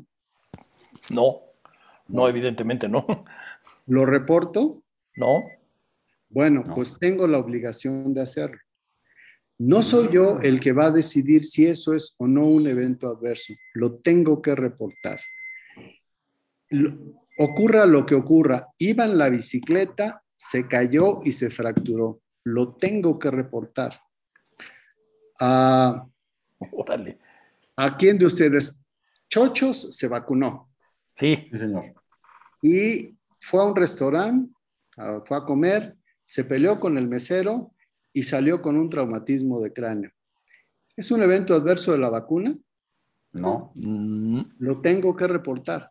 ¿Por qué lo tengo que reportar? Le voy a tratar de, explicarlo bien. ¿Por okay, qué? Es interesante. Porque estoy comparando lo que sucede entre las personas que se vacunaron de una gran población muy diversa con lo que ocurrió en personas que no se vacunaron de una gran población muy diversa. Entonces, si me dicen, oye, entre estos 20 mil mayores de 60 años que se vacunaron, hubo 45 infartados. Y entre estos 20 mil pacientes que no se vacunaron, hubo 47. Pues, pues, era lo esperado. Claro. Oye, pero entre estos 20 mil adultos jóvenes de la edad de ustedes, no de la mía, porque yo ya no... Ya no somos jóvenes, doctor, somos jóvenes. Todos somos jóvenes en este programa. Hubo 45 que tuvieron traumatismo de cráneo por peleas callejeras. Y entre los no vacunados hubo tres. A chirrión. Pues puede ser mala suerte, pero hay una diferencia. ¿No será que las vacunas causen alguna alteración en el carácter? ¿No será que las vacunas tengan algún efecto para que las personas se tornen agresivas? Reitero, estoy inventando. ¿eh? No, pero es excelente el ejemplo. Es, buenísimo. Estoy inventando. Pero quiere decir que puede ser algún evento adverso que nadie de los investigadores había anticipado, pero que eventualmente puede ocurrir. Si me dicen, oye, hubo 45 accidentes de bicicletas entre los niños vacunados y 3 entre los no vacunados, oye, ¿no será que está teniendo alguna alteración en el equilibrio que nadie había, nos había pasado por aquí? Claro. Hubo más apendicitis que las otras. ¿Tendrá alguna relación? Entonces, eso obliga a, registrar absolutamente todo. Por eso les dije, si el niño se cae de la resbaladilla, se fractura el codo y termina en el hospital, lo tengo que reportar, lo tengo que reportar. Porque no voy a ser yo el que decida si eso es o no algo asociado a la vacuna, sino va a ser la enorme base de datos de todos los centros que están participando en el estudio de todos los países para ver si hay algo así. Entonces, esto da una enorme seguridad en cuanto a la calidad de la evaluación de estos productos, pero magnifica los eventos. ¿Sí? Cuando resulta que alguien se infartó o tuvo un evento de parálisis, se entera todo el mundo en 15 minutos. Me atrevo a decir, me atrevo a decir que la vacuna de Javier Castellanos no sirve, ese le dio parálisis. no, se no me, atrevo a decir, doctor, que he, escuchado posiblemente cientos de programas con doctores. Nunca había escuchado una explicación tan clara y tan concisa. Yo tampoco. De lo que, de lo que es el desarrollo de una vacuna y del estudio y de la, de la preparación que hay detrás de un producto como una vacuna. Muchas gracias. Sí, oiga. Las felicitaciones aquí. Se está cayendo el, el, el, chat en felicitaciones. Dicen Gaby Roldán, doctor Javier Castellanos, excelente médico, pediatra, cáncer humano, siempre atento a sus pacientes. Dice Laura Castellanos, aplausos para el doctor, mi admiración para el doctor. Bueno, este, pero, pero Laura Castellanos me sonó a, porra casera. No importa, aunque sea. Doctor. yo, tengo una pregunta. Entonces, nada más para contestar la pregunta, ¿por qué Pfizer? Porque eso depende de la iniciativa, de la calidad, de la organización de los grupos de investigación. Es decir, si Pfizer lo hace mal, mejor y pues, ¿qué, ¿qué va a autorizar FDA? Cuando tiene toda la información, pues la autoriza. Si me dicen, pues la vacuna, no quiero poner nombres reales para no generar pleitos innecesarios, pero si FDA no tiene toda la información, no va a ir corriendo a pedírsela a nadie. O sea, es una agencia regulatoria de tal prestigio internacional a lo largo de décadas que las empresas que tienen interés si tiene que contestar, doctor, si es un paciente, adelante, ¿eh? por favor, sí, claro. sin ningún problema. No, es, es Arbelio Moreno, es un amigo infectólogo que conoce Bonis Borboya, pero pues ni modo, no le voy a poder contestar ahorita. Dígale que se conecta al programa. Oiga, doc, bueno, tío, no sé si tenés Sí, sí, tengo una, una, bueno, me surgen millones. Antes que nada, de verdad, estoy, como dice Chochos, impactado de lo bien que explicó el proceso de evaluación de las, de las vacunas, porque evidentemente es un tema que está de moda, porque estamos en pleno proceso de vacunación y aparte por todo lo que viene. Sin embargo, quiero dar un brinco a lo que decía Gonis hace rato de, cómo usted ha participado en la iniciativa de Abre mi escuela y cómo ponía como ejemplo a sus nietos de la importancia de el, que los niños estén participando en la escuela. Y voy a hacer una pregunta que a lo mejor yo que no conozco nada de medicina es una pregunta muy tonta, pero siempre he creído que no hay preguntas tontas, sino tontos que no preguntan. Entonces, por eso se la voy a, se la voy a hacer. A nivel físico, de, la salud de los niños, el regresar a tener su actividad de vida, de la escuela, de la convivencia con los compañeros, de la convivencia con los maestros, ¿cómo mejora en su sistema inmunológico, en su calidad de vida, este doctor? Me da muchísima pena, pero se fue un poquito el audio y no, entendí. Va, de nuevo.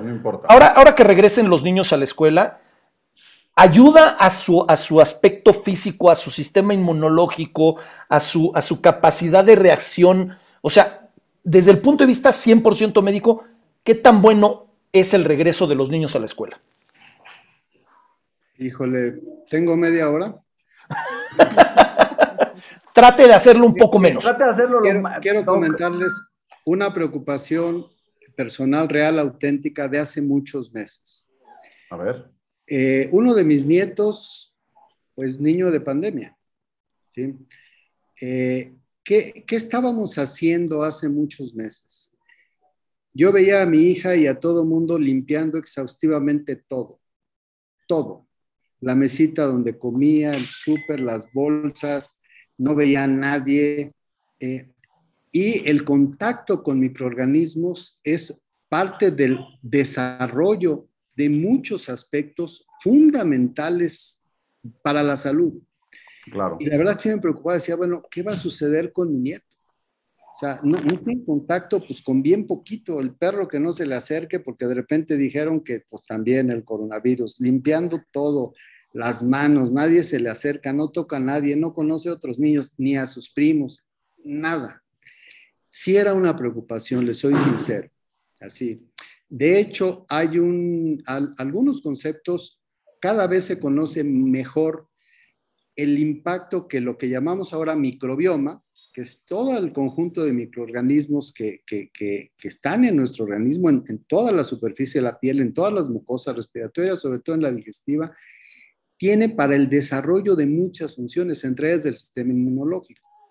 Entonces, eh, el contacto con gérmenes es parte de la vida lo ha sido a lo largo de toda la historia, ya no de la humanidad, de todos los seres vivos multicelulares. O sea, vivimos con gérmenes, nos antecedieron y van a quedar después de que nosotros ya no estemos. Entonces, sí cuenta, hay que hacerlo con medida. ¿sí? Yo quiero que a mi nieto, si no hubiera vacuna de polio, le tocara el virus de la polio y le causara parálisis, pues no. pero hay vacuna y hay vacuna extremadamente eficaz que no es 100% exenta de riesgos. Hay, por ejemplo, polio paralítica asociada a virus vacunal. Entonces, la, la interacción en cuanto a todos estos aspectos relacionados con el sistema inmunológico es saludable, pero todo con medida. O sea, es decir, pues ve y, come, come popó y no te laves las manos, pues claro que no, se me va a enfermar y se me va a morir de una salmonelosis. Pero debe tener contacto, debe tener contacto. Eso, eso, eso es sano, desde luego. Y por fortuna, la gran, la gran mayoría de las enfermedades infecciosas no causan daño severo. Puse el ejemplo de polio. y Ustedes dirán, mis abuelitos no se vacunaron y se infectarían de polio. Lo más probable es que sí pero quizá no es del conocimiento popular, pero de 100 personas que se infectaban de polio, dos desarrollaban parálisis o una. Las demás ni cuenta se daban. Pasaban por un proceso febril, diarrea, algo, nadie se daba cuenta que fue polio y pasó y tienen anticuerpos y nunca se vacunaron.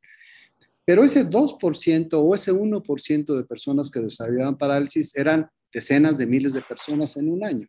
Bueno, con la vacuna eso ya no ocurre. Y así es en todo, así es en todo. Entonces, eso es saludar. Pero lo que más me parece importante como, como efecto no deseado de la educación a distancia y del confinamiento es lo que comentaba Gonis hace, hace unos momentos, y es el impacto en muchas otras áreas. El impacto en el desarrollo cognitivo, el impacto en el desarrollo psicomotor, el impacto en el desarrollo del lenguaje, el impacto en los trastornos del sueño, ¿sí? el impacto en depresión, el impacto en ansiedad, el impacto en adicción a pantallas, el impacto en sobrepeso. O sea, el, el impacto en salud que ha tenido este contexto que hemos vivido y que es entendible, o sea, no estoy criticando lo que se hizo, estoy diciendo lo que, lo que ni siquiera anticipamos y de, quizá debimos hacer lo que podía suceder. Y que ahora apenas estamos empezando a ver y que no hemos medido. Y que es, es, no estoy hablando a futuro, es un problema de salud pública y que va a requerir infraestructura, planeación, capacitación y recursos para atenderlo. Es un gran problema de salud pública que vamos a enfrentar en los próximos años, siendo optimistas, si no es que en las próximas décadas. Entonces, hay que buscar que eso que, que no, es lo, que no es lo que buscábamos con, con, con el confinamiento, lo vamos a tener que resolver y que no siga ocurriendo. Tenemos que ser lo suficientemente creativos para que eso ya no pase. Bueno, hablando, y hablando del tema de que es responsabilidad de todos, el doctor no tendría por qué estar hoy aquí, tiene suficiente que hacer, ¿no? ¿Por qué está hoy aquí?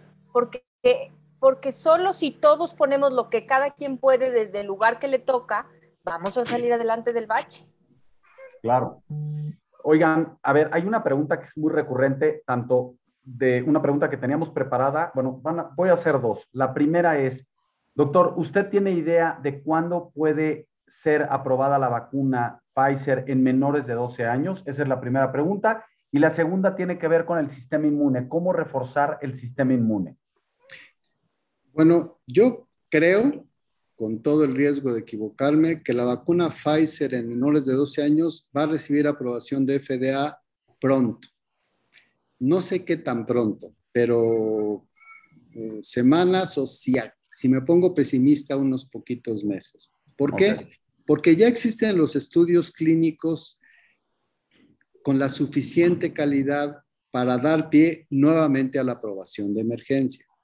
De hecho, una de las posturas claras, claves, fundamentales de la Academia Americana de Pediatría que se ha portado a la altura en los últimos, bueno, desde siempre, eh, ha sido pedir a la FDA que Em, no, no, encuentro la palabra. No sé si apresurar es la mejor palabra, pero que voltee a ver se aplique. Los estudios de fase 3 de los menores de 12 años para que en el menor plazo posible pueda recibir eh, la aprobación de emergencia. Es urgente. Entonces, yo pienso que sí. ¿Y en qué medida las demás? En la medida en que los demás grupos de investigación lo vayan trabajando. Eso depende de cada grupo. Muy bien, gran, gran respuesta. Y en, cuanto al, perdón, Joni, no, no, ¿quieres decir algo? Sí, ¿puedo? Claro. Están enfocando muchísimo las vacunas a los menores y me encanta que quieran estar informados, pero me gustaría meter una pregunta mía para el doctor, Por favor. Porque, porque creo que es información que es importante que sepan estas personas que están tan preocupadas por vacunar a niños menores de 12 años. ¿Qué tan necesaria es la vacuna ¿Qué tan es indispensable la vacuna para que los niños puedan regresar a la escuela? Mm, yo diría que no, es, no debe ser un requisito indispensable. Denme tres segundos. Dale, dale, Doc. No, es que es. buena, pregunta, la de Gonis, muy buena. Buena pregunta, Gonis, bien aplicada, Gonis. Es que yo les puedo decir que no, sin, los, datos, sin los datos que les va a dar el doctor, ¿no? A Pero yo sé que no es indispensable. Eh, mire, no, yo si la tuviéramos ya. Bueno, ese sería el ideal. Sería lo ideal. Pero es diferente lo ideal. Si me, si me dicen, voy a empezar por mi conclusión, tus nietos no van a ir a la escuela hasta que se vacunen, mi respuesta es no. O sea, yo diría no. O sea, mis hijos sí van a ir a la escuela, aunque no estén vacunados. ¿Por qué? Porque los efectos que, que veo que veo en mis nietos, o sea, de no estar yendo a la escuela, son superiores al riesgo, que asumo que no es cero, de ir a la escuela. Sí, pero tengo confianza en muchas cosas. Van a decir, son privilegiados. Bueno, pero todos, todos debieran tener este acceso, ¿no? Entonces, si, si me dijeran, oye, tus nietos van a ir a una escuela donde no tiene protocolos, donde está horrible, donde nadie sabe nada, donde no cuida nada, donde se van a ir a amontonar, pues, pues no, lo cambiado de escuela. Sí, pero yo estoy convencido que a la fecha actual hay una buena cantidad de centros educativos que han trabajado muy duro en los últimos meses y que tienen las condiciones adecuadas, que los requisitos indispensables se han cumplido, muchos de los deseables se han cumplido y que los niños pueden regresar, y quiero enfatizarlo, en mejores condiciones de seguridad para la salud que antes de la pandemia. Y aquí quiero abundar un poquito. ¿Qué sucedió cuando a principios de este siglo, 2006, a lo mejor me ando equivocando, pero bueno, hace 15 años o más, se empezó a vacunar a gran escala con la aprobación de FDA para la vacunación de neumococo en niños pequeños. ¿Qué sucedió con la, con la neumonía de los ancianos? Resulta que hubo menos hospitalizaciones y menos muerte por neumonía en ancianos que no se habían vacunado de hecho ni siquiera era una vacuna pensada para ellos, cuando se logró una muy buena cobertura de vacunación en niños. a, qué? ¿Por qué? Porque los niños le llevan el neumococo a los abuelitos y los ah. escolares le llevan la influenza a los abuelitos. ¿sí? Entonces, en, en, algunas enfermedades, como por ejemplo neumococo y por ejemplo influenza, los niños tienen un papel fundamental en la, en la dinámica epidemiológica. Y pensamos hace muchos meses que para coronavirus iba a ser así y nos equivocamos. Y no se los estoy diciendo porque lo crea, sino porque la, evidencia epidemiológica en este sentido en el mundo es contundente. Nos equivocamos. La dinámica que tienen los niños no es como la de la influenza. No quiero minimizarla, que quede claro, no, no estoy diciendo que no pasa nada. Estoy diciendo que no es del tamaño que pensamos que fuera. Y también lo que estamos aprendiendo en este escenario es que no habíamos volteado a ver estos, estos aspectos que les comento. ¿sí? El impacto que tienen los niños de llevar influenza a, las, a las casas y contagiar a los abuelos, que aunque estén vacunados, si están viejitos, decrépitos y dados al cuas como yo, pues con toda la vacuna les puede ir mal. Acordemos que la vacuna de influenza no da un 100% de certeza. ¿Sí? Y, y que había casos graves de varicela, había casos graves de varicela. Y en, la, y en la escuela es un sitio donde se contagian mucho. Y había, había, casos graves y hospitalizaciones y defunciones por influenza en niños, pues sí. ¿Qué ha sucedido? Que las medidas de prevención que estamos implementando para coronavirus tienen un gran impacto en estas otras enfermedades. Entonces, nos estamos dando cuenta que lo que estamos haciendo ahora para COVID debimos haberlo pensado para otros padecimientos. No, lo, hecho, no lo había hecho nadie. Definitivamente. Y ahora lo hacemos, aún con el agregado de COVID, la suma de riesgos va a ser menor que la que existía antes de la pandemia, siempre y cuando las medidas, los protocolos estén bien implementados, no escritos. No, no son buenas intenciones, están implementados, funcionan, las personas encargadas están capacitadas y lo siguen bien. Entonces es un entorno muy seguro para que mis nietos sin vacuna regresen a la escuela. No tengo duda. ¿eh? Gran, gran respuesta y, yo creo que viene un poco de la mano con esta que pregunta a la gente cómo reforzar el sistema inmune en los niños. O sea, y entendemos, no tenemos la vacuna para los menores de 12. ¿Cómo le hacemos para que estén más protegidos, para que su escudo sea un poco más grande y los papás vayan, o sea, sientan que van con más tranquilidad los niños a la escuela. Les, voy a dar, los voy a, les, los voy a decepcionar a todos los que me están escuchando, pero les voy a, les voy a dar la mejor respuesta, sólida, con evidencia incuestionable, incuestionable. deben vacunarse todo el grupo familiar contra todas las enfermedades prevenibles por vacunación. Esa es la mejor manera de reforzar el sistema inmunológico de todos. Y esto es un problema en el mundo y México no es la excepción. Las coberturas de vacunación en, este, en, estos últimos año y medio, casi dos, han caído notablemente por las razones que ustedes quieran, que no las vamos a, a intentar analizar ahorita, pero han caído. Entonces, si su niño le falta hexavalente, rotavirus, neumococo, eh, influenza, varicela, hepatitis A, lo que le falte, vacúnelo. Si el adulto no se ha vacunado contra herpes zóster, contra neumococo, eh, por ejemplo, Pfizer también, y hay, bueno, ya, ya, estoy haciendo promoción, pero bueno. No, está bien, no importa, a ver, hablando, Bienvenidas. Es decir, entonces vacúnense, actualicen esquemas de vacunación, esa es la mejor manera de reforzar el sistema inmunológico. Y aquí quiero mandar un mensaje más.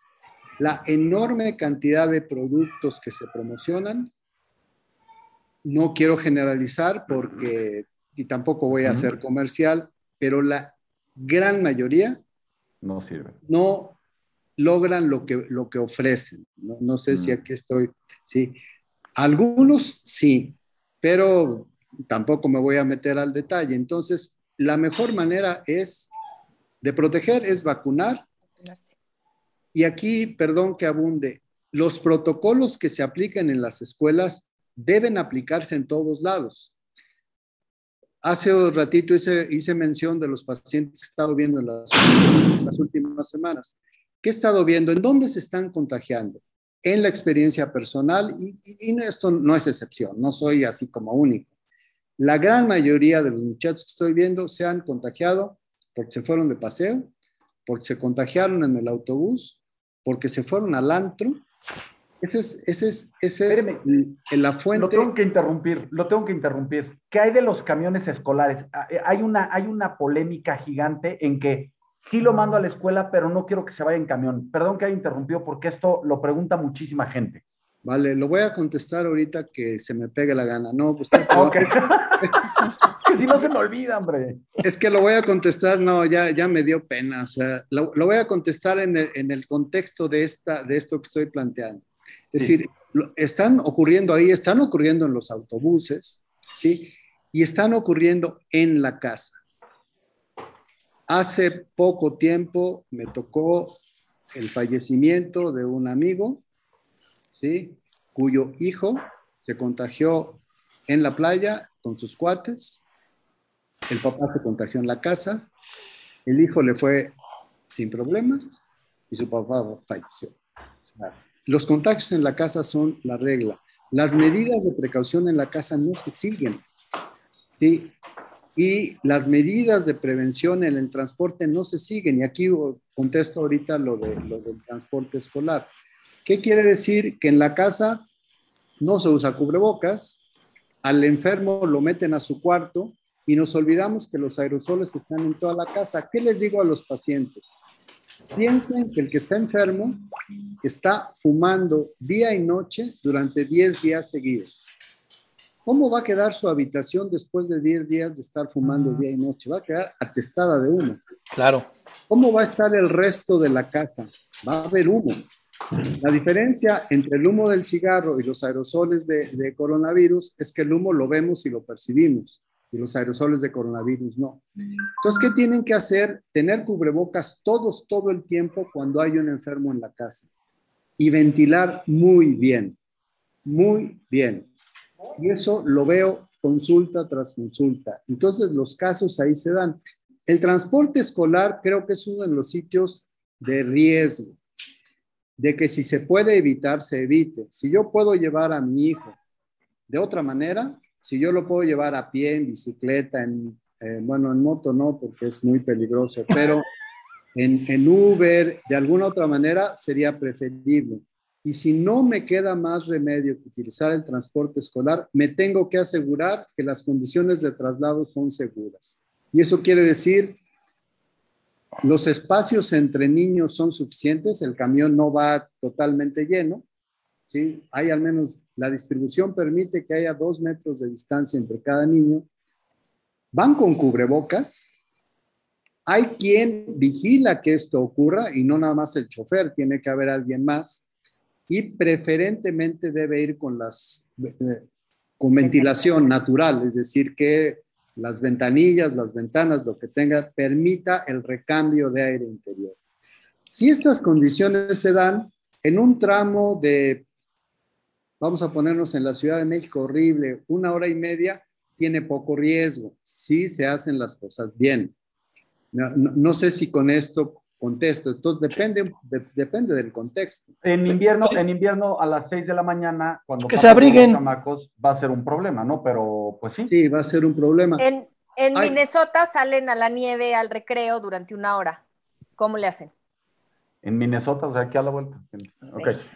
Este, sí, aquí, aquí, perdón, indudablemente habrá un problema para cada solución, pero las, las soluciones perfectas, universales, no existen. Oiga, doctor, estoy totalmente, el, me encanta cómo está explicando las cosas y, quiero centrarme todavía mucho más en el tema de, de las escuelas, que al final y al cabo es lo que nos ha motivado el día de hoy esta plática. Y quiero hablar de las medidas que se están pidiendo. Y voy a hablar de unas que son muy obvias y otras que cada vez están como más ambiguas. Eh, y usted, aquí sí, perdón que se lo diga, pero a ver si vamos en un sí, no, si no. Eh, cubrebocas me imagino que es sí o sí.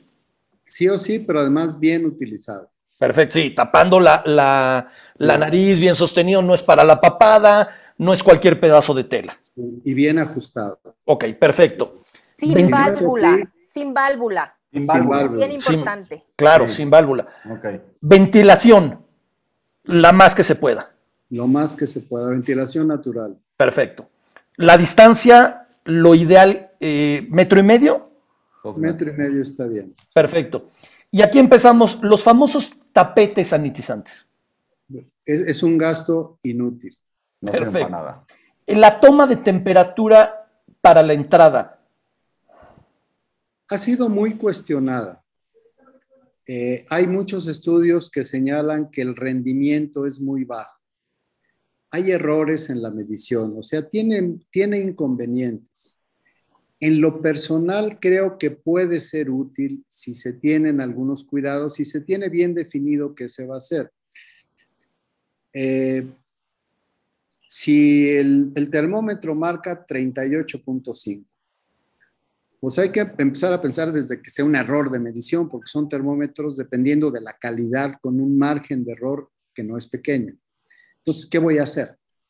Voy a tener un termómetro de mercurio que va a ser un programa que se puede romper, voy a tener un termómetro de pilas, o sea, tengo que tener bien definido qué voy a hacer. Si la escuela logra definirlo bien, creo que puede ser útil. Que sea indispensable, definitivamente no. Ok. Pero es una capa más, ¿no? En, en, en, la, en la, capa de prevenciones. De prevención está bien. Es una capa más, no puede ser lo único. Le puedo decir, por ejemplo, en, en una clínica donde me toca también apoyar y asesorar, que es una clínica de hemodiálisis, los pacientes llegan a su hemodiálisis y independientemente de cómo vayan, deben atenderse. Pero el filtro de temperatura nos ha permitido identificar pacientes que además niegan sus síntomas. Ok. No, se quieren sentir aislados y aparte. el, principio básico de Doctor House, todos los pacientes mienten, ¿verdad? Entonces, mm, pues no sé si todos, pero, pero, pero sí ocurre. Vamos, hay quien dice, no, yo no tengo nada, es que me mojé, fue el aire, dormí la ventana abierta. Y eso nos lleva a errores. En esta, en esta misma línea, doctor, eh, usted dijo hace rato algo que creo que es vital y para la gente que nos está viendo y las que nos va a escuchar en, los podcasts y todo, los que nos están escuchando por podcast. Cuando tenemos necesidad de buscar información, ¿dónde se busca información? Porque me queda claro que no son en los grupos de WhatsApp, no es en Twitter, no es en Facebook. ¿Cuál considera usted que sería el órgano ideal para que nos acercáramos a buscar información? Mire, eh, yo le hablaría de tres. La Academia Americana de Pediatría tiene casi la totalidad de la información que tiene en inglés, la tiene también en español. Entonces, la página de la Academia Americana de Pediatría es un excelente lugar. La página de la Asociación Española de Pediatría es estupenda, es muy, muy buena. Entonces, si me dan a escoger dos, eh, la, Academia Mexicana de Pediatría también, desde luego, pero quiero ser honesto, o sea, eh, no la pondría en primer lugar en cuanto a la calidad y cantidad de información que genera. Si me dan a escoger dos, sería Academia Mexicana de Pediatría y Asociación Española de Pediatría. Y ahora viene la pregunta chingüengüenchona, en la cual sé que se va a poner así, a lo mejor se le levantan todos los pelos y todo. Pero se ha hablado muchísimo desde el inicio de la pandemia y se sigue hablando del famoso dióxido de cloro. Se lo tengo que preguntar para que eduque a la gente, no sé, a lo mejor algo. Hay gente que lo está preguntando. Ajá, aquí hay gente que lo está preguntando y a lo mejor yo tengo compañeros que han pensado que funciona, ¿no? Este, ¿qué opina usted del dióxido de cloro? Mire, oye, oye bien, chochos. Me, da, me da mucha pena. La respuesta corta es no sirve. La respuesta larga les voy a decir por qué. Y, y, ahí van una serie de otras cosas. Puede ser una historia que estaba pensando escribir, pero no. Hace, hace muchos años, cuando yo era joven, más joven que ustedes, casi tan joven como Gonis, o sea, cuando era estudiante de, de, la, de, pediatría, un maestro me dijo, si les hablan para ver a un niño, vayan rápido. Porque si no, corren dos riesgos. El primer, si no van rápido, cuando lleguen ya se alivió. Y el segundo es que si no van rápido, cuando lleguen ya se lo llevaron a otro lado porque se puso más mal. Entonces, véanlo pronto. Pero lo más común es que si no voy rápido ya se... Y eso incluye COVID, ¿eh? Eso incluye COVID. Si no le contesto rápido a la mamá, al día siguiente me dice, no, ya ni se apure, ya, ya no tuvo fiebre, ya se... Ya, ya, pues ya perdí la consulta, ni modo. Entonces, eso significa que una gran cantidad de padecimientos, y COVID no es la excepción, tienen una evolución absolutamente benigna en la gran mayoría de los casos. ¿sí? Ahorita COVID estamos viendo ah. tantos millones de casos que ese pequeñísimo porcentaje de casos graves termina siendo un gran número. Pero el, el, el volumen de pacientes que les va bien es muchísimo mayor. Entonces, les haga lo que les haga, van bien. Hace muchos meses, de repente me metí ahí un grupo de, pues, de, una red social de Facebook en donde todo el mundo hablaba maravillas de la ivermectina. yo era la época en que estaban los hospitales llenos. Y todo el mundo recomendaba, dice, bueno, ¿y, cómo saben que la ivermectina es la que los curó? nunca me habían tundido tanto. Dijeron, usted no venga a desinformar y mejor váyase. es que la mayoría se curan. Entonces, que corran a los médicos, los hospitales están rebosando. O sea, no pude transmitir esto que les estoy diciendo a ustedes. Entonces, cualquier cosa que haga en una enfermedad que naturalmente tiene una evolución a la curación y además en un plazo corto, en la gran mayoría de las personas, vamos a ponernos muy pesimistas, en el 80%, puede dar la impresión de que lo que haya hecho fue lo que resolvió el problema. Si entonces a este niño que yo no fui a ver, le haya dado lo que le haya dado la mamá o la abuelita, le haya dado Bactrim, Pentrexil, té de gordolobo, estomaquil, lo que sea, se curó. Se curó porque la enfermedad Así es, porque su evolución natural es a la curación. Si no fuera así, la, especie humana no existiría. La gran mayoría de las enfermedades infecciosas, en la gran mayoría de los casos, puse el ejemplo de polio, 98, 99% de las personas que se infectaban por polio no se daban cuenta. Y sin embargo era una gran causa de parálisis. Ese 2% era una gran causa de parálisis que ahora ya no vemos. No sé si con esto contesto lo de dióxido de cloro y muchas otras cosas. Perfectamente. Eso es, para los que se curan, pero ¿cómo convencer a los que creen que están protegidos por el dióxido de cloro? Que ese es otro tema. O sea, a los que creen que no se van a enfermar porque toman el dióxido de cloro. Yo, yo, no sé si ustedes obviamente se dieron cuenta hace mucho, pero Gonis es una persona extremadamente inteligente, brillante y ¿Qué más puedo decir? No, no tenemos invitados tontos en este programa, eso es, eso es clarísimo. No, pero Goni se lleva las palmas. No, aquí, aquí decidimos, Chochos y yo desde el principio, tontos solo los conductores. Correcto. Todos los invitados tienen que, Que ser por, cierto, inteligentes. que por cierto, tengo que contestar una pregunta rápida del público. Ni Luis Ernesto, ni Gonis, ni yo somos médicos. El único médico es el doctor Javier Castellanos. Sí, entonces aquí, aquí sí quiero que no piensen que el que esté usando eso está protegido. Y ejemplos tenemos muchos, muchísimos. Personas que dicen, bueno, mira, pues yo hago tal cosa y no me ha pasado nada. Bueno, pues yo no hago nada de eso y hasta la fecha no me ha pasado nada. Sí, hay quien dice, pues yo uso taxis en la Ciudad de México a, todo, a todas horas y no es cierto, no tengo 20 años haciéndolo y nunca me ha pasado nada. Pues ocupas que te suceda una vez y ya no lo vas a contar. Entonces, debes tener las precauciones. Esto es igual.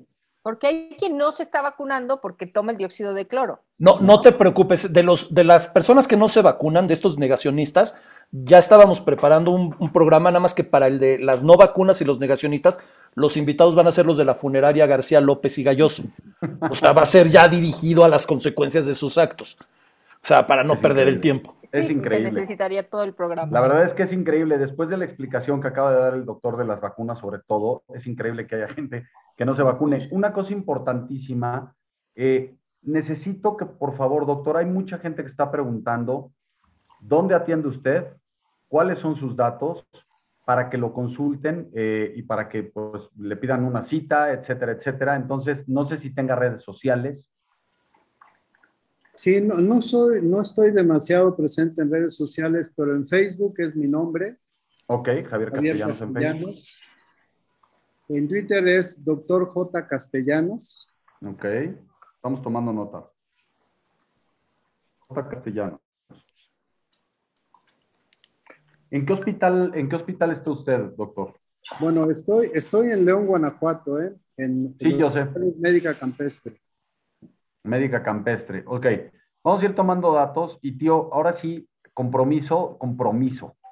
Mañana vamos a publicar Sí, los datos de- del doctor. Digo, Gonis eh, tiene el movimiento de Abre mi escuela y lo conocemos de, de- de más tiempo, pero es importante que la gente que nos está preguntando, este, pues darles los datos por, digo, toquemos madera y esperemos que nadie se contagie, pero pueden consultar al doctor con mucho gusto, ¿no, Doc? Sí, sí, claro que sí. Aquí quiero nada más sí comentar que para la decisión de regreso a la escuela, los padres deben ser muy claros de el contexto del sitio a donde regresan. Y hay muchas escuelas que han trabajado muy bien y estoy convencido que se puede reiniciar presencial con bastante seguridad, reitero, incluso mayor que antes de la pandemia. Y eso va a ayudar mucho a los efectos que está teniendo la, la ausencia de, de- de- de los niños en las escuelas sobre ellos mismos. Entonces, eh, desde luego, eso hay que asegurarlo, igual que el transporte, igual que los cuidados en la casa, en la comunidad, en el trabajo. Eh, si el adolescente se va de parranda, pues va a contagiar al niño. Tiene más riesgo el niño en la casa que en la escuela. sí. Entonces, Eh, eso- Doctor, perdón que lo interrumpa, estoy totalmente de acuerdo con lo que, lo que está diciendo. Eh, voy, a, voy a tratar, y, y por favor, tanto Gonis como, como usted, doctor Javier Castellanos, corríjanme si, si me equivoco o equivóquenme si me corrijo, pero me gustaría tratar de, de redondear y concluir un poco lo que hemos estado platicando, eh, en base a sus recomendaciones, sobre todo. Eh, primero, el regreso a clases presencial no es una decisión unilateral, ni tenemos que esperar que alguien nos venga con la solución, tiene que ser una solución de comunidad. Entiéndase por comunidad la escuela, las autoridades, las familias y todos los involucrados en el proceso. Entiéndase maestros, intendencia, todo esto. Segundo lugar, eh, es muy importante que nos vacunemos todos los adultos porque es una manera también de proteger a los niños, así como el ejemplo que puso el doctor de cuando vacunaron a los niños acabaron protegiendo a los abuelos, ¿no? Sería, sería algo, algo similar. Y la mejor manera para reforzar el sistema inmunológico de los niños y también de los adultos es con los esquemas de vacunación de todas las enfermedades eh, inmun- Del- del- del plan de prevenibles vacunación completo, ¿no? evitar cualquier tipo de, este, de gasto superfluo de, de complementos y cosas, porque en realidad no es la solución al problema.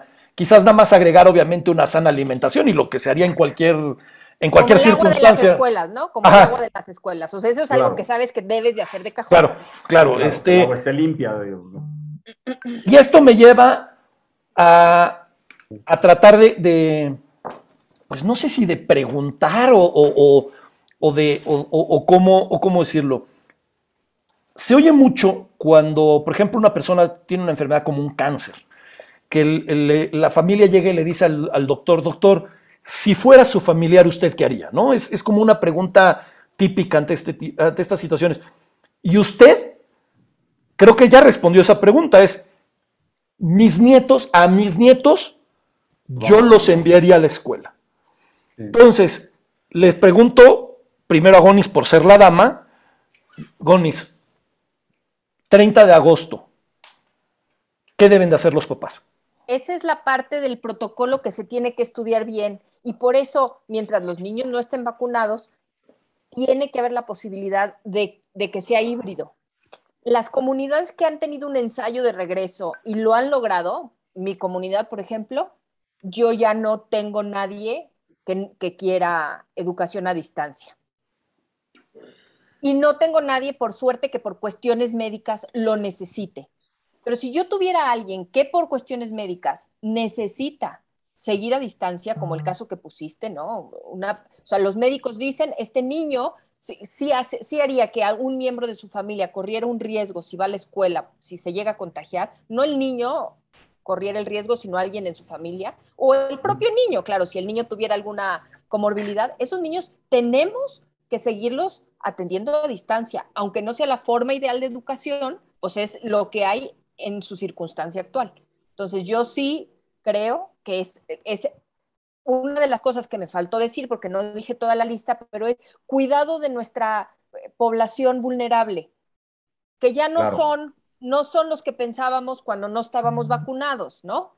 Eso cambia. Y hay que estar seguros de que son vulnerables, porque, por ejemplo, mi hija tiene asma y, y, y, y no es vulnerable, ¿verdad, doctor?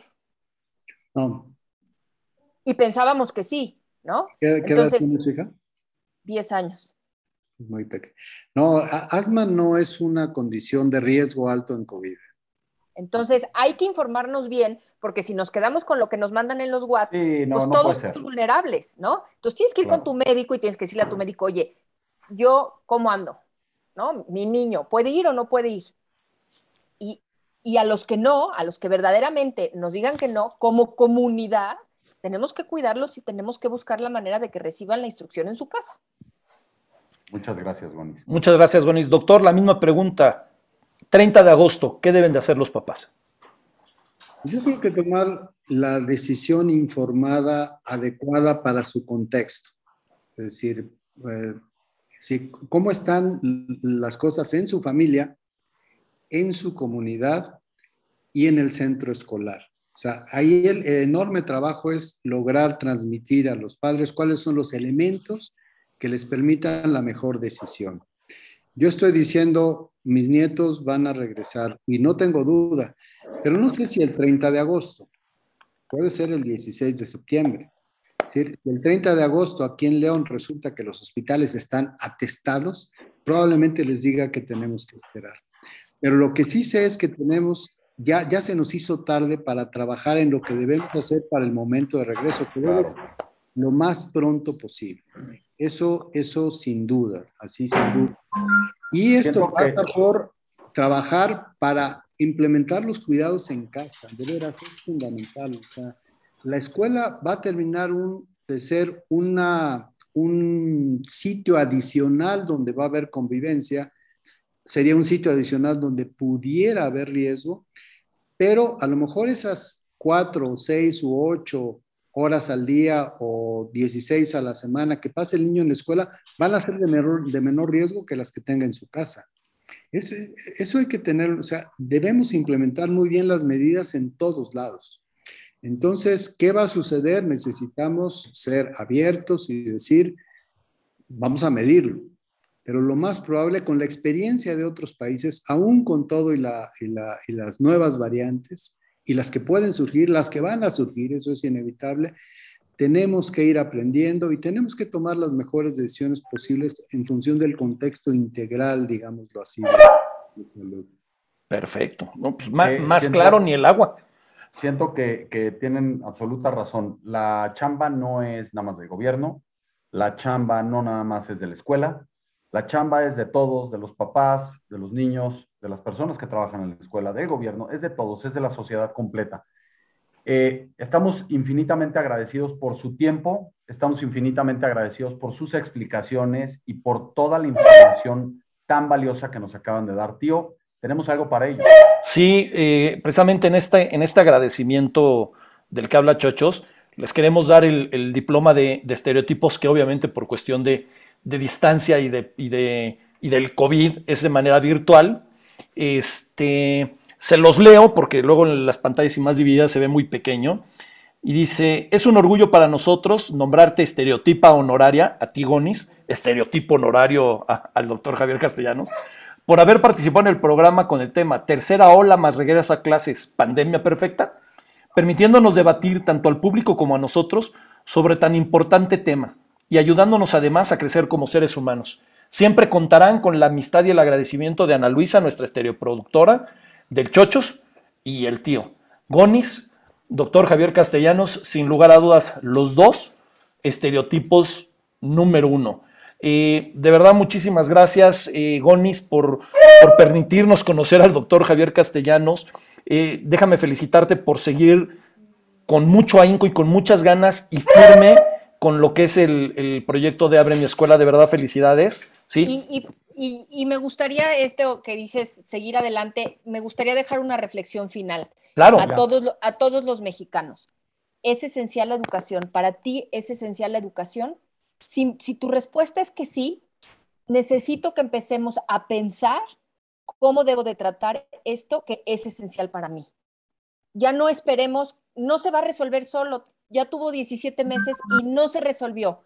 Si es esencial para mí, ¿Qué tengo que hacer yo desde donde yo estoy para que la educación en México se reactive? Como debe de ser, no llueve, trueno y relampaguee, sino como debe de ser. Claro. Y gracias, gracias por invitarnos de nuevo, de no, gracias, gracias a ustedes. Doctor, ¿quiere agregar algo más? Nada más quiero enfatizar, bueno, lo que dijo Goni no, no se puede decir mejor, pero me sumo.